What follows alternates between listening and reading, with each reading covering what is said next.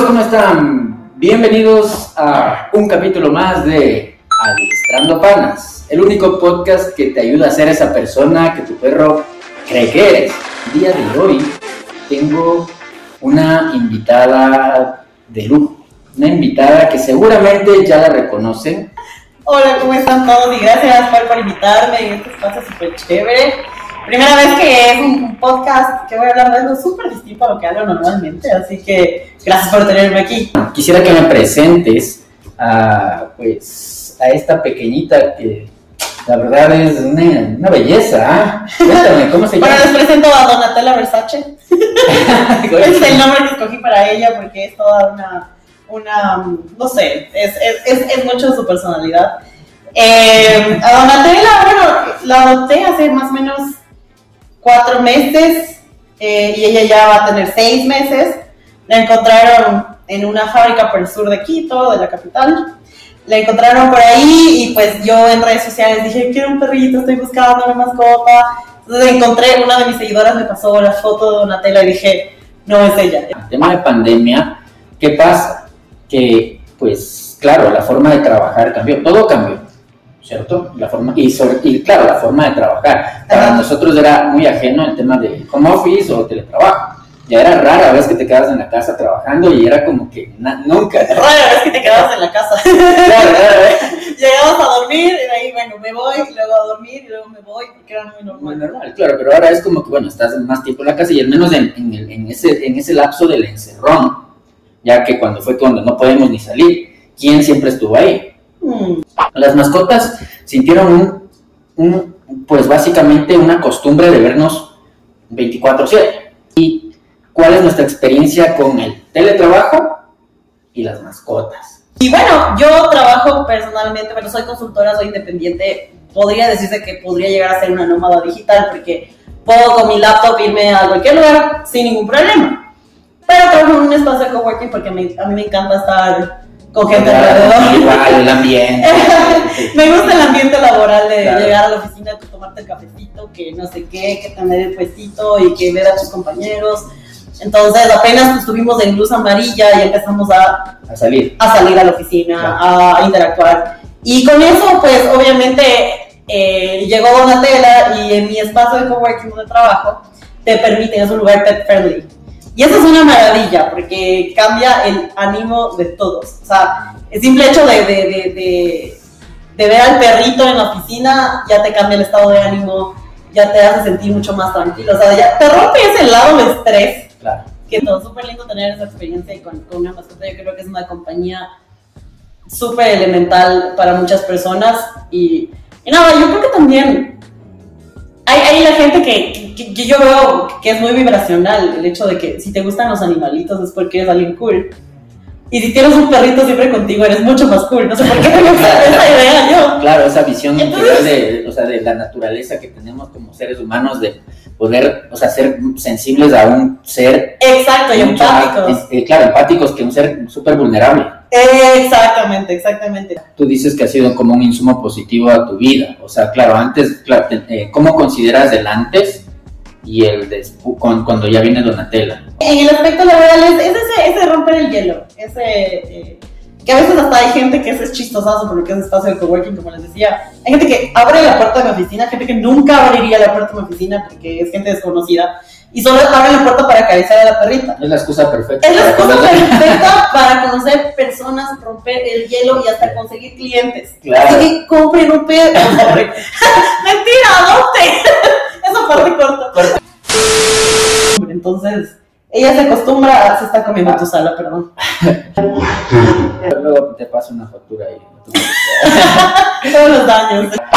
¿Cómo consideras que es esa línea, esa delgada línea en la atención que le das a tu mascota? Porque se- eh, está prá- prácticamente, digamos, que se queda eh, cuando tú sales a trabajar casi un 90% de su tiempo contigo, por no decir el 100, porque bueno, cuando duermes, nada más. Pero, ¿qué consideras que puede influir en este tema del comportamiento de tu mascota y en el tuyo? ¿ya? Porque muchas veces, y como hemos hablado en otro, en el anterior podcast que hablamos del hiperapego, si tengo una mascota hiperapegada y era precisamente por el exceso de atención que le damos a nuestras mascotas. Y a veces lo hacemos de una manera eh, que no estamos conscientes. Pero ahí hay un tema de que nuestra mascota puede acostumbrarse a recibir tanta atención. ¿Cómo crees que se podría balancear eso? Bueno, la, primera cosa es que yo sí en ese, en ese aspecto como que marco mi territorio y ella también lo hace. Eh, lo que sí hago es un balance. A veces la dejo en casa a propósito. Acostúmbrate a estar en casa, acostúmbrate a estar conmigo, acostúmbrate a, también al tema de atención. Por ejemplo, cuando estamos trabajando, no es que estamos, ay, sí, este, tú trabajas y, y, Donatella está trabajando en lo que ella En su propio mundo. Es esa delgada línea que tenemos con nosotros mismos y ser responsables de que o trabajamos o estamos con el perro. Y más que todo es el tiempo que podemos darle de calidad, porque a veces es como intermitente. Ahí ven, con ahí, ¿me entiendes? Entonces eso creo que es un buen consejo. Claro, y darle su espacio también. O sea, ella sabe que tiene su espacio de salir a dar la vuelta a la cuadra, porque yo estoy en, una zona súper... Eh, comercial, comercial. Entonces vamos, damos la vuelta a la cuadra o identificar si hay situaciones que la ponen en estrés. Por ejemplo, cuando hay muchas personas, ella sí puede como que medio tensionarse y entonces es como que ponerle en ambiente también para que se sienta tranquila.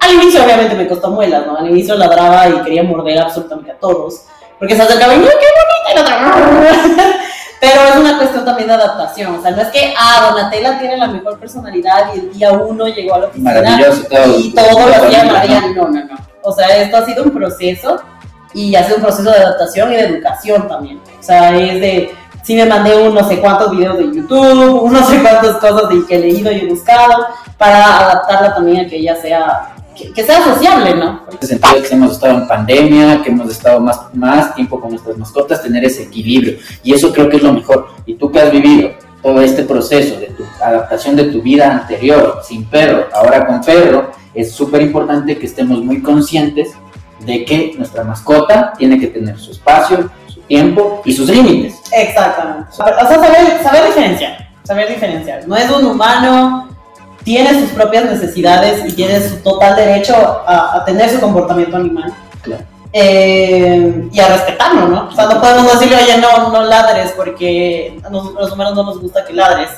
O tampoco, o sea, no, no, no vuelas las cosas porque no. No, y, justo hoy que es el, el Día Internacional del, del animal, este, este espécimen sigue siendo un animal. animal. Y hay que respetar su naturaleza y hay que básicamente honrar los derechos adquiridos por los animales. Ya, entonces, ya que están aquí con nosotros, nos brindan su tiempo, nos brindan su amor, nos brindan su afecto, su, buena onda, creo que justo y necesario de nosotros que respetemos sus derechos como animales. Correcto. ha sido una experiencia increíble tenerte aquí y compartir con Donatella eh, este... Ella se cansó. Ella se cansó, sí, a mi mano. Ah, Dios, ya te voy a pasar la cuenta del hospital. Pero ha sido increíble poder compartir contigo, que nos cuentes tu experiencia, que nos presentes a Donatella y pues nada, o esperemos verla más adelante ya. Sí. Capaz es así chiquita, pero va a ser así gigantesca. no, capaz que se queda así. ojalá, ojalá, eso me dijeron ahí en el catálogo. el Vladi era miniatura. Y míralo ahora. bueno. Como digo, los perros son el reflejo de lo que somos nosotros y vamos a ver cómo se refleja. no, y muchas gracias por invitarme a este espacio y qué bueno que hayan espacios para mascotas, que hayan espacios para, bueno, las mascotas, los que son las que escuchan el podcast o las que nos están viendo. Es para ustedes. Es para ustedes en casa, que no es su día de los animales. Eh, pero para que les den una oportunidad a las mascotas, eh, son los mejores compañeros que pueden haber. Y, y se merecen un trato también excepcional. Entonces evitemos eso de abandonarlos, evitemos esto de dejarlos en un patio, bajo la lluvia, bajo el sol. Eh, se merecen ese, ese, ese, cariño, porque son seres súper nobles. Así que bueno, te agradezco nuevamente. Gracias. Aquí, tela ya se cansó al fin, que este, ya, sí, si ya les voy a acompañar de toda la sala, estoy destrozada. Pues Conmigo será hasta una nueva ocasión. No olviden suscribirse a este humilde canal, ya para que hacerlo crecer poco a poco con gente de, que realmente tiene esta motivación por el respeto de quién, de sus mascotas. ¿ya? Recuerden que este es el único podcast que te ayuda a ser esa persona que tu perro cree que eres y este podcast es para ti. Así que ha sido todo por hoy. Les agradezco y nos vemos en una siguiente ocasión. Chao. chao.